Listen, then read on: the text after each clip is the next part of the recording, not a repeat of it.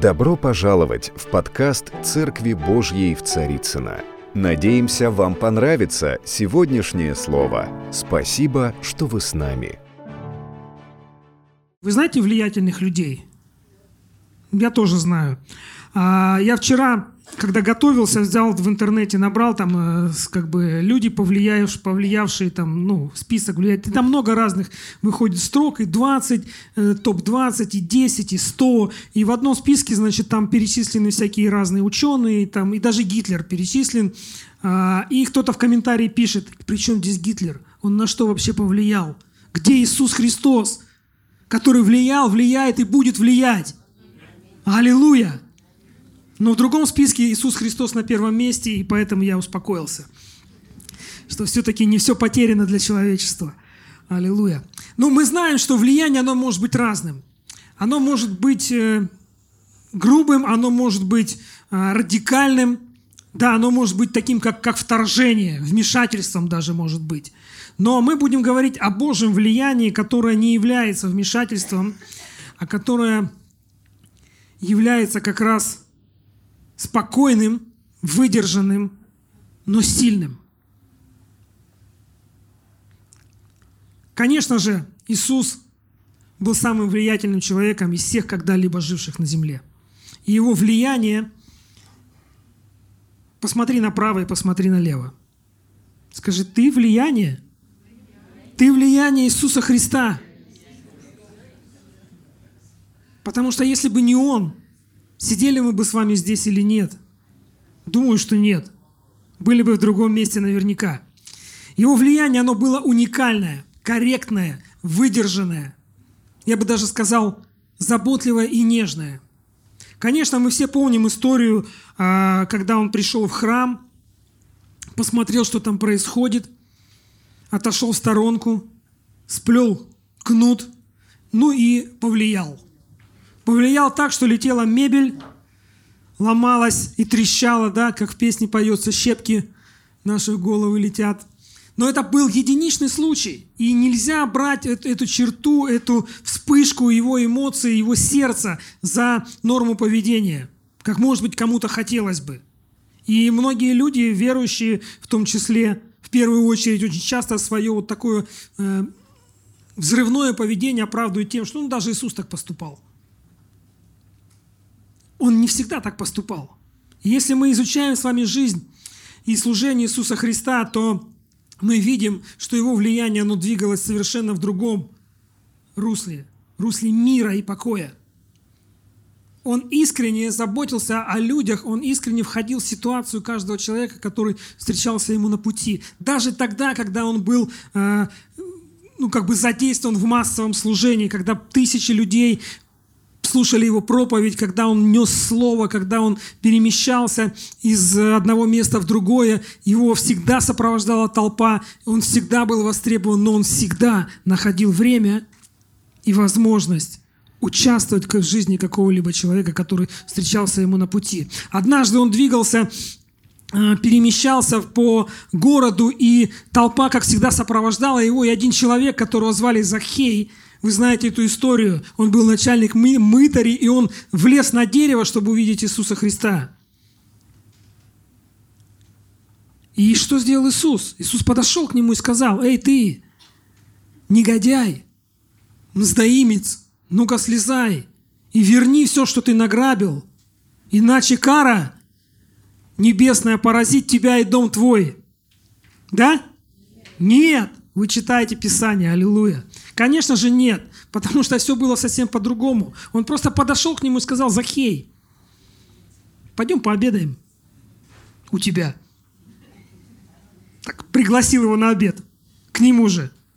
И Захей слез. И дальше мы читаем, что его сердце изменилось. И он сказал, если я кому-то должен, Господи, я воздам в четверо. Это влияние. Это влияние. Однажды в другом месте,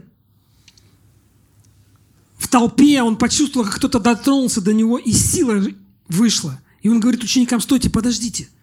Кто-то до меня дотронулся. Они говорят, вы знаете, да, читали? Да ты что, да тут толпа, да тут все до тебя дотрагиваются, и мы до тебя дотронулись, и еще множество народу. Он говорит, нет, есть кто-то, кому очень нужно. Им серая маленькая женщина, уставшая, забитая своей болезнью, измученная, истерзанная. Она говорит, это я, Господи. И он уделил ей внимание. Он сказал, дочь, иди, ты исцелена.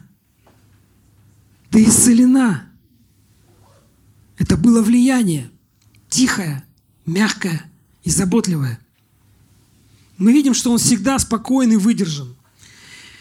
И хотя время, в которое он находился на земле, это было непростое время – исторически, политически и так далее. Мы знаем, что обстановка была накалена, римляне там терроризировали население, э, население будоражилось, и каждый день ожидали восстания, еще чего-то, и народ был настолько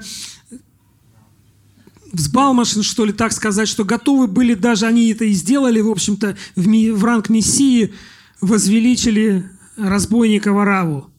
Мы знаем, как это происходило. Но в это, в это же время Иисус сохранял спокойствие. Он сохранял мир, и Он сохранял вот это доброе отношение ко всему. Даже когда был шторм, и они плыли в лодке, Он спокойно спал на корме.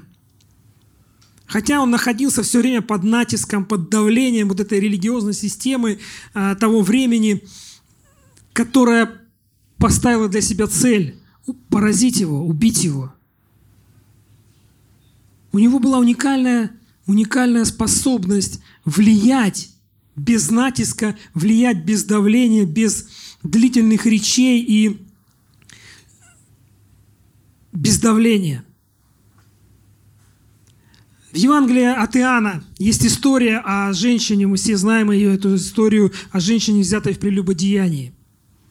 Восьмая глава, с первого стиха, Иисус, написано, пошел на гору Леонскую – и утром пришел в храм.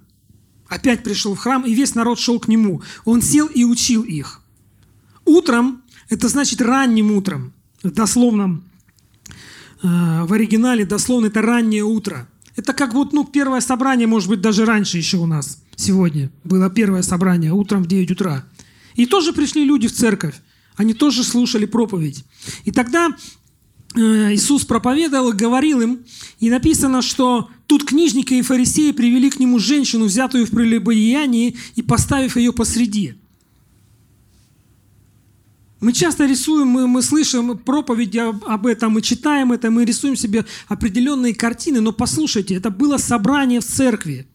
Представьте себе, э, я много раз наблюдал, как э, к Сергею Васильевичу, нашему драгоценному пастору, который является епископом и приезжают многие люди, приходят разные служители для того, чтобы ну, разрешить какой-то свой вопрос. Например, какой-то спор или какую-то ситуацию. Они приезжают из других городов, и приходят из других регионов и ну, приходят сюда для того, чтобы он э, своим словом, своим авторитетом разрешил ту или иную ситуацию. Точно так же примерно было вот тогда – и представьте себе такую ситуацию, например, собрание, Сергей Васильевич проповедует за кафедрой слова, а здесь люди какие-то приехали, кого-то привели, и говорят, Сергей Васильевич, рассуди, пожалуйста, вот этот человек сделал такое-то, такое-то, такое-то. Допускайте такую мысль? Может быть, вполне. И примерно так же было просто именно тогда, но это было раннее утро. Они взяли эту женщину в прелюбодеянии. И, но я не думаю, что это было так – а, о, извините, у вас тут блуд, ну мы подождем, вы сходите в душ, оденьтесь и пойдемте на суд. Нет. Они схватили ее и притащили ее в храм, где было множество людей. И хотя эта женщина была, совершила, совершала этот грех, я думаю, что все-таки у нее был какой-то стыд и какая-то совесть. И какое-то неловкое чувство она испытывала. Она знала закон. Она знала, что с такими, как она, поступают определенным образом. Их бьют камнями. И вот они говорят ему, учитель, эта женщина взяла, взята при любодеянии. Моисей в законе заповедал нам побивать таких камнями. Что ты скажешь на это? Говорили же это, искушая его, чтобы найти что-нибудь к обвинению. Но Иисус, наклонившись низко, стал перстом писать на земле, не обращая на них внимания. Вот представьте себе эту ситуацию. Женщина, может быть, она была прикрыта простыней, может, еще там как-то. Эти люди практически готовы ее разорвать. Толпа, толпа в агонии, готовая совершить суд. Возможно, когда они ее брали, их там было трое, четверо, пятеро, не знаю. Но пока они дошли до храма, наверняка радостных сообщников появилось еще десятка два-три, которые говорили, о, вот это денек сегодня, хорошее начало, совершим суд. Моисей же нам заповедовал. Рефлекс, рефлекс толпы.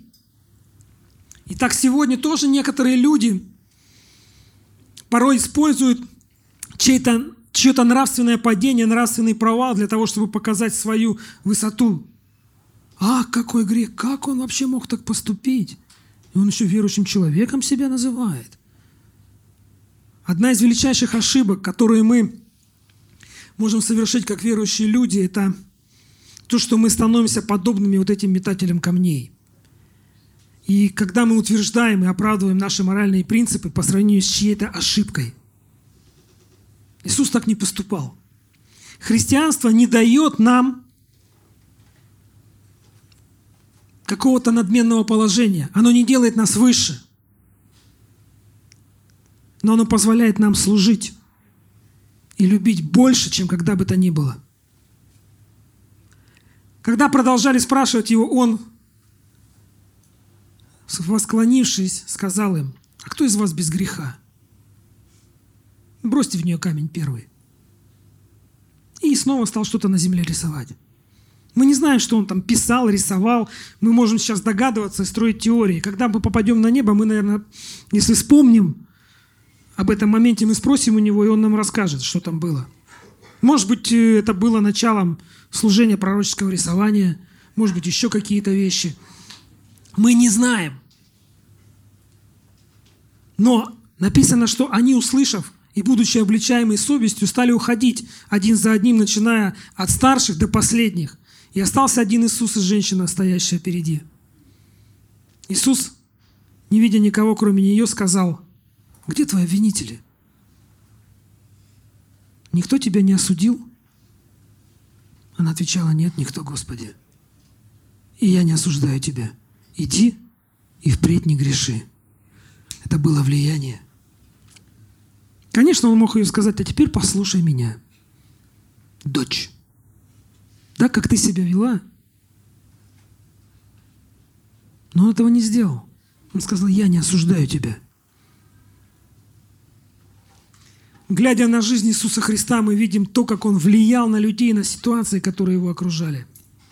Без гнева, без злобы, без мщения. Сколько сегодня вокруг нас с вами влияния? Такого влияния, которое мы что-то мы принимаем, что-то мы не принимаем, чему-то мы ставим заслон в своем сердце, в своей душе, в своей жизни. Но есть вещи, которые проникают, и мы не можем их контролировать на самом деле. Вокруг нас столько всего. И ежесекундно, ежесекундно СМИ, телевидение, интернет, радио, глобальные объемы информации закидывают просто в нас, закидывают в нашу жизнь мы от чего-то уворачиваемся, мы можем не смотреть телевизор, мы можем там э, не смотреть сериалы, еще что-то там, отклю... вы, вы, выбросить его вообще из квартиры, но тем не менее эта информация, она попадает, попадает, попадает. Сегодня, когда возникает какой-то вопрос а, о чем-нибудь, что мы делаем? Мы берем гаджет и спрашиваем, окей, Google, назови мне список людей, повлиявших на человечество. И он называет – Да. Хорошо, если не наврет. И на самом деле сегодня, если ты не, ну, нет таких вопросов, на которые невозможно найти ответы. Случилось у тебя что-то дома, сломалось, отвалилось, там, не знаю. Ну, мужские примеры привожу. Там, кран потек. Что делать, никогда кран не чинил? YouTube. Как починить кран?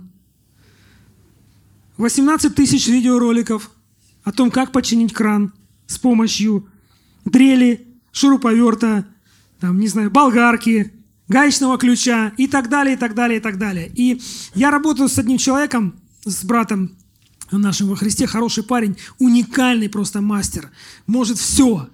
Я не знаю таких вещей, которые он бы не мог сделать. И он очень много знает, он очень общительный, и с ним на какую тему не поговори, там что-нибудь надо делать. Он говорит, я знаю, я видел. Я говорю, где ты видел? На Ютубе. Лестницу там надо было поставить, лестницу там, ну, лампочку вкрутить. Он говорит, подожди, так нельзя ставить, надо вот так, вот так. Я говорю, откуда такая разница? И ты знаешь, как люди падают с лестницы? Я видел. Я говорю, где ты видел? На Ютубе. Набираешь в поисковике, люди падают с лестницы. Там такие ролики, там так... Это влияние. Это влияние. И мы с вами ему поддаемся, друзья. Мы знаем множество историй, когда тот или иной человек принимал, предпринимал что-то в своей жизни, оказывал влияние на ход истории, на ход человечества. И это не только были великие полководцы, революционеры или еще кто-то. Это были вполне простые люди, такие как мать Тереза, которая своим действием, своим влиянием оказала влияние на миллионы людей во всем мире. Самая лучшая книга о влиянии – это, конечно же, Библия. Аминь. Это Библия. И давайте посмотрим еще один момент, который тоже является моментом влияния. А, вторая книга Паралипоменон, 20 глава. Здесь история о об этом моменте в жизни Иудейского царства и царя Иосафата. После всего моавитяне и аммонитяне, с ними некоторые страны Маанитской, при, пошли войной на Иосафата. Пришли, донесли Иосафату, говоря, идет на тебя множество великое из-за моря, от Сирии. И вот они в Хасадсон Фамаре, то есть в Венгеде.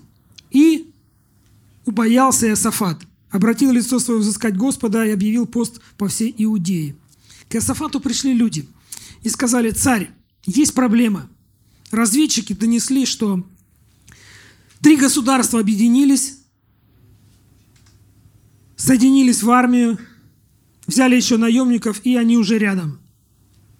И по оценкам наших военных специалистов, их число гораздо превышает нашу армию, поэтому ну, нужна срочная эвакуация правительства. Для нас не очень понятно вообще на самом деле, что такое вот, ну, военные такие новости, известия о предстоящих военных действиях. Хотя сегодня не так далеко происходят э, события, где люди стреляют, убивают друг друга, пытаясь повлиять на решение той или иной стороны. Как мы реагируем на трудные известия, на тревожные известия? Мы пытаемся сообразить, кому позвонить, а, кого подключить, да? кто может повлиять, кому обратиться за помощью. Иосафат убоялся. Как любой из нас, когда приходит угроза и тревожное известие, мы испытываем некий страх и трепет. И люди из-за страха бросаются кто куда. Кто-то в бутылку, кто-то в бутырку, кто-то в Facebook, кто-то в Одноклассники, кто куда. Но у Иосафата был рефлекс, выработанный. Опасность, страх к Богу. Опасность, страх к Богу. Если страшно, надо бежать к Богу. Если опасность, надо бежать к Богу. Так он был научен, так он жил, и он был таким. Это была его сущность. И нам тоже порой нужен такой рефлекс. Приобрести его нужно и важно для нас. Как только становится страшно, бежать к Богу. Не в телефон, не к друзьям, а предстать перед Ним, услышать Его. Что это? Откуда этот страх в моей жизни? Когда я в него поверил? Иосафат созывает людей со всех городов, но не для того, чтобы провести совещание, не для того, чтобы провести э, военную, военную такую планерку, а чтобы три дня поститься и взывать Господу. Три дня поститься и взывать Господу. Сегодня, когда мы говорим, что 24 число – это день молитвы за Россию нашей церкви – мы ожидаем, что мы как церковь едиными рядами, стройными рядами, как говорит Писание, вместе будем стоять в это время, эти сутки, в проломе за нашу страну. И молиться, постясь, взывать Господу за все те пункты, о которых сегодня э, мы слышали в новостях. За правительство, за молодежь, за пробуждение, за нашу страну. Это наша часть. И никто, кроме нас, ее не сделает. Поэтому мы верим и ожидаем, что 24 числа мы как церковь в единстве будем поститься. И если хотя бы вы не найдете время для того, чтобы включиться в эту цепочку молитвенную, то хотя бы там, где вы будете, находясь в посте, вспоминайте об этих вещах. И тем самым внесете свою лепту великое Божье дело, которое Он делает в нашей стране. Аминь.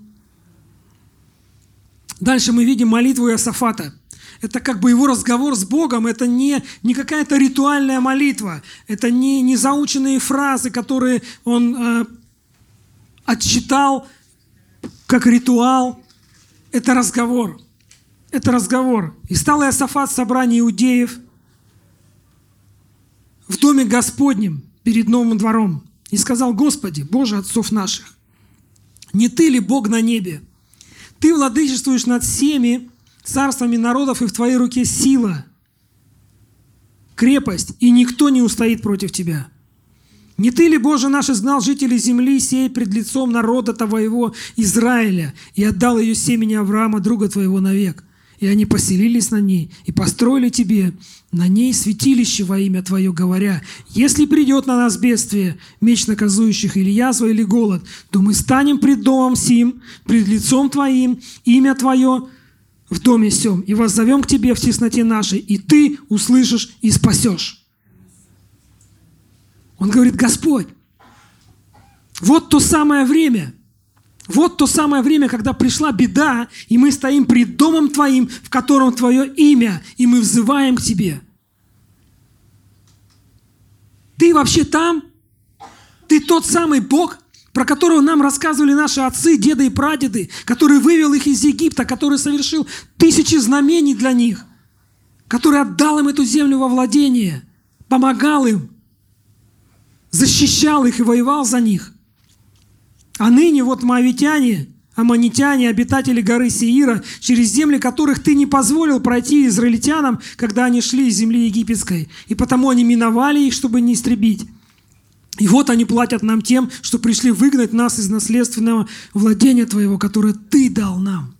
Он говорит, слушай, тогда, когда наши праотцы были в силе, они были в драйве, они были ого-го, они готовы были этих мавитян с лица земли стереть, но ты сказал, не трогайте их, оставьте. Вот они оставили. И вот что мы имеем. Мы сегодня слабые, а они пришли и хотят забрать у нас то, что ты когда-то дал нам. Такой как бы вопль, вопль Господу. И Бог такой, ну да. Да, ты прав, парень. Но послушай меня, он говорит.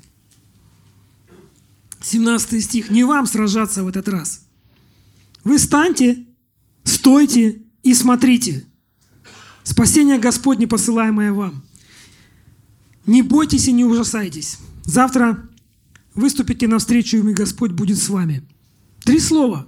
Встаньте, стойте и смотрите. Подожди, а где?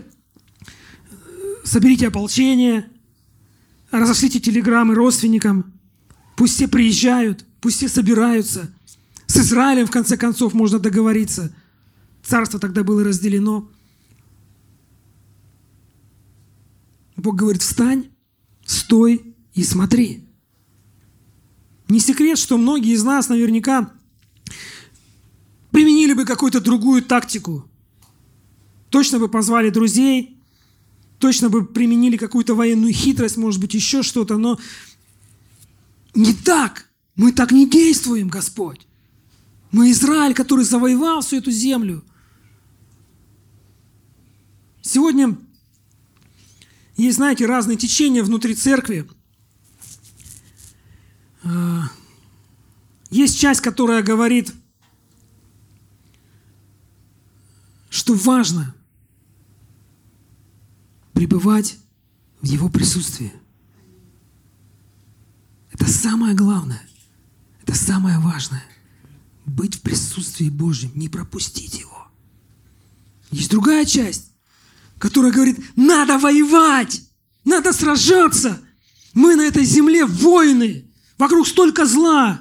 Нужно поститься, нужно молиться, нужно провозглашать, ходатайствовать. И они смотрят друг на друга. Части одной семьи, части одной церкви.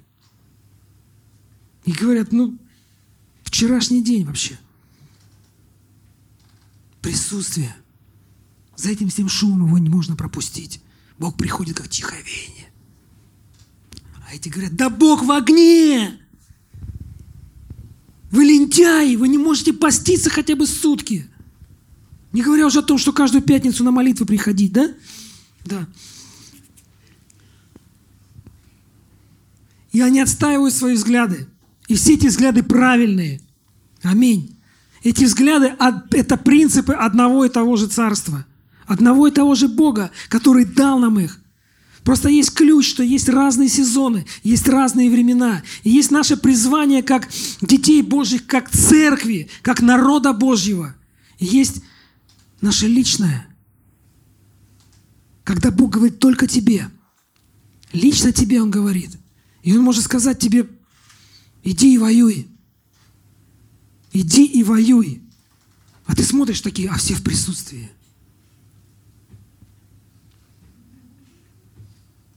А он тебе говорит, иди и воюй. Ты такой, что происходит вообще? Да происходит то, что Бог хочет, чтобы ты научился воевать тогда, когда все вокруг в покое. И наоборот, когда все воюют, Он тебе говорит, сядь и сиди, и смотри.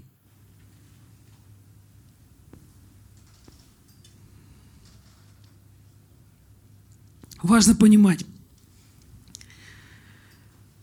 что есть времена, когда Бог говорит лично нам, и Он хочет вести нас в другой сезон, и Он хочет, чтобы мы были готовы к этому сезону.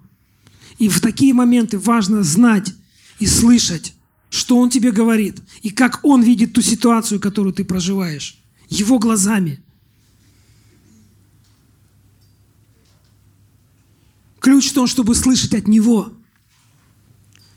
Мы склонны брать порой какую-то одну один инструмент, одну вещь, одно откровение, не знаю, что угодно. То, что мы получили, то, что мы вкусили, мы стали это применять, и мы знаем, что это работает сто процентов. И мы включаем постоянство. Мы говорим, до конца жизни я буду делать так. Аллилуйя. И 20 лет, 30 лет. Все вокруг поменялось уже. А ты все держишься за нее. Я не говорю, что это плохо. Просто есть, знаете, есть отвертка. У меня есть отвертка. Я ее использую везде. А Бог говорит, слушай, есть еще шуруповерт. Есть еще пассатижи. И великое изобретение электролобзик. ты такой, вау! Он хочет, чтобы мы в разных ситуациях, в зависимости от сезона, использовали великое его могущество, разнообразие – я помню, как больше 10 лет назад инкаунтеры стали появляться, пришли в Россию такое служение, как инкаунтер, как все говорили вокруг, да это вообще не от Бога.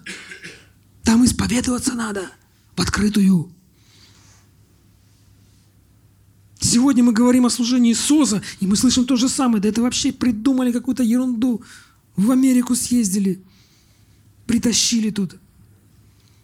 Но когда ты слышишь, как Бог говорит людям, как они его слышат, как они принимают это в свою жизнь и как они меняются.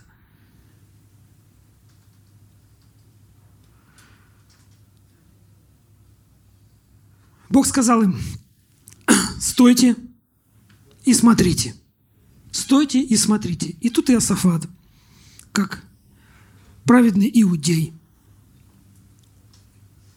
чуть-чуть добавляет от себя. Чуть-чуть. Он говорит, встали утром, выступили в пустыне, и когда они выступили, Исафат сказал им, послушайте меня, иудеи.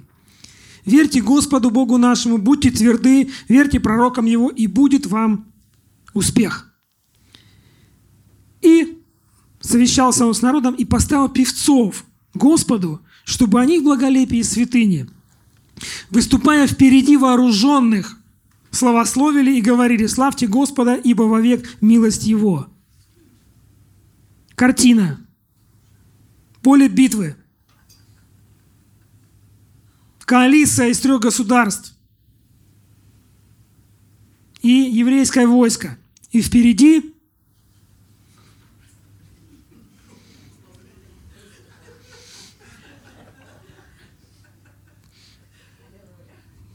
такая группа прославления с гитарой.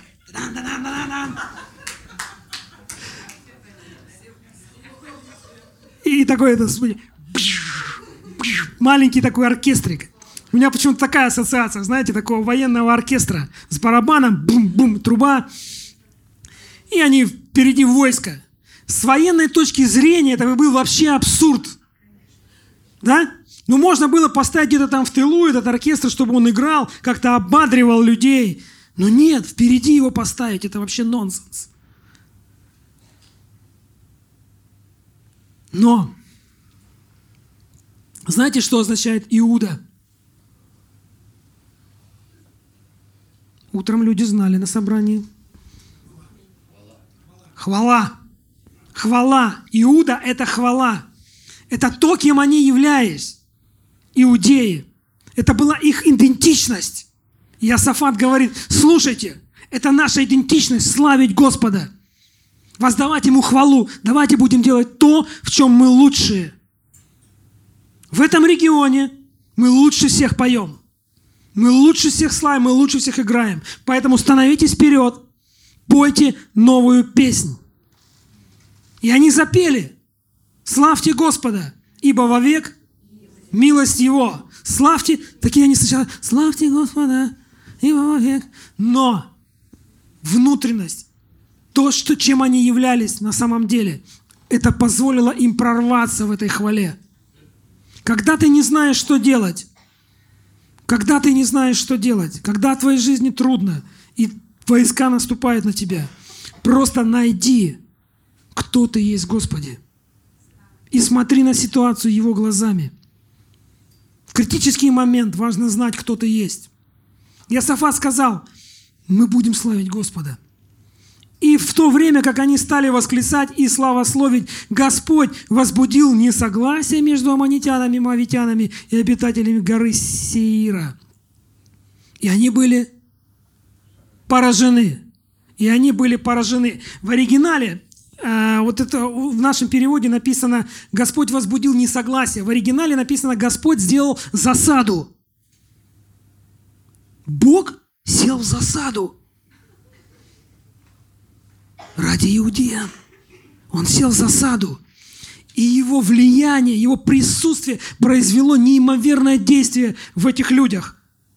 Они перебили друг друга –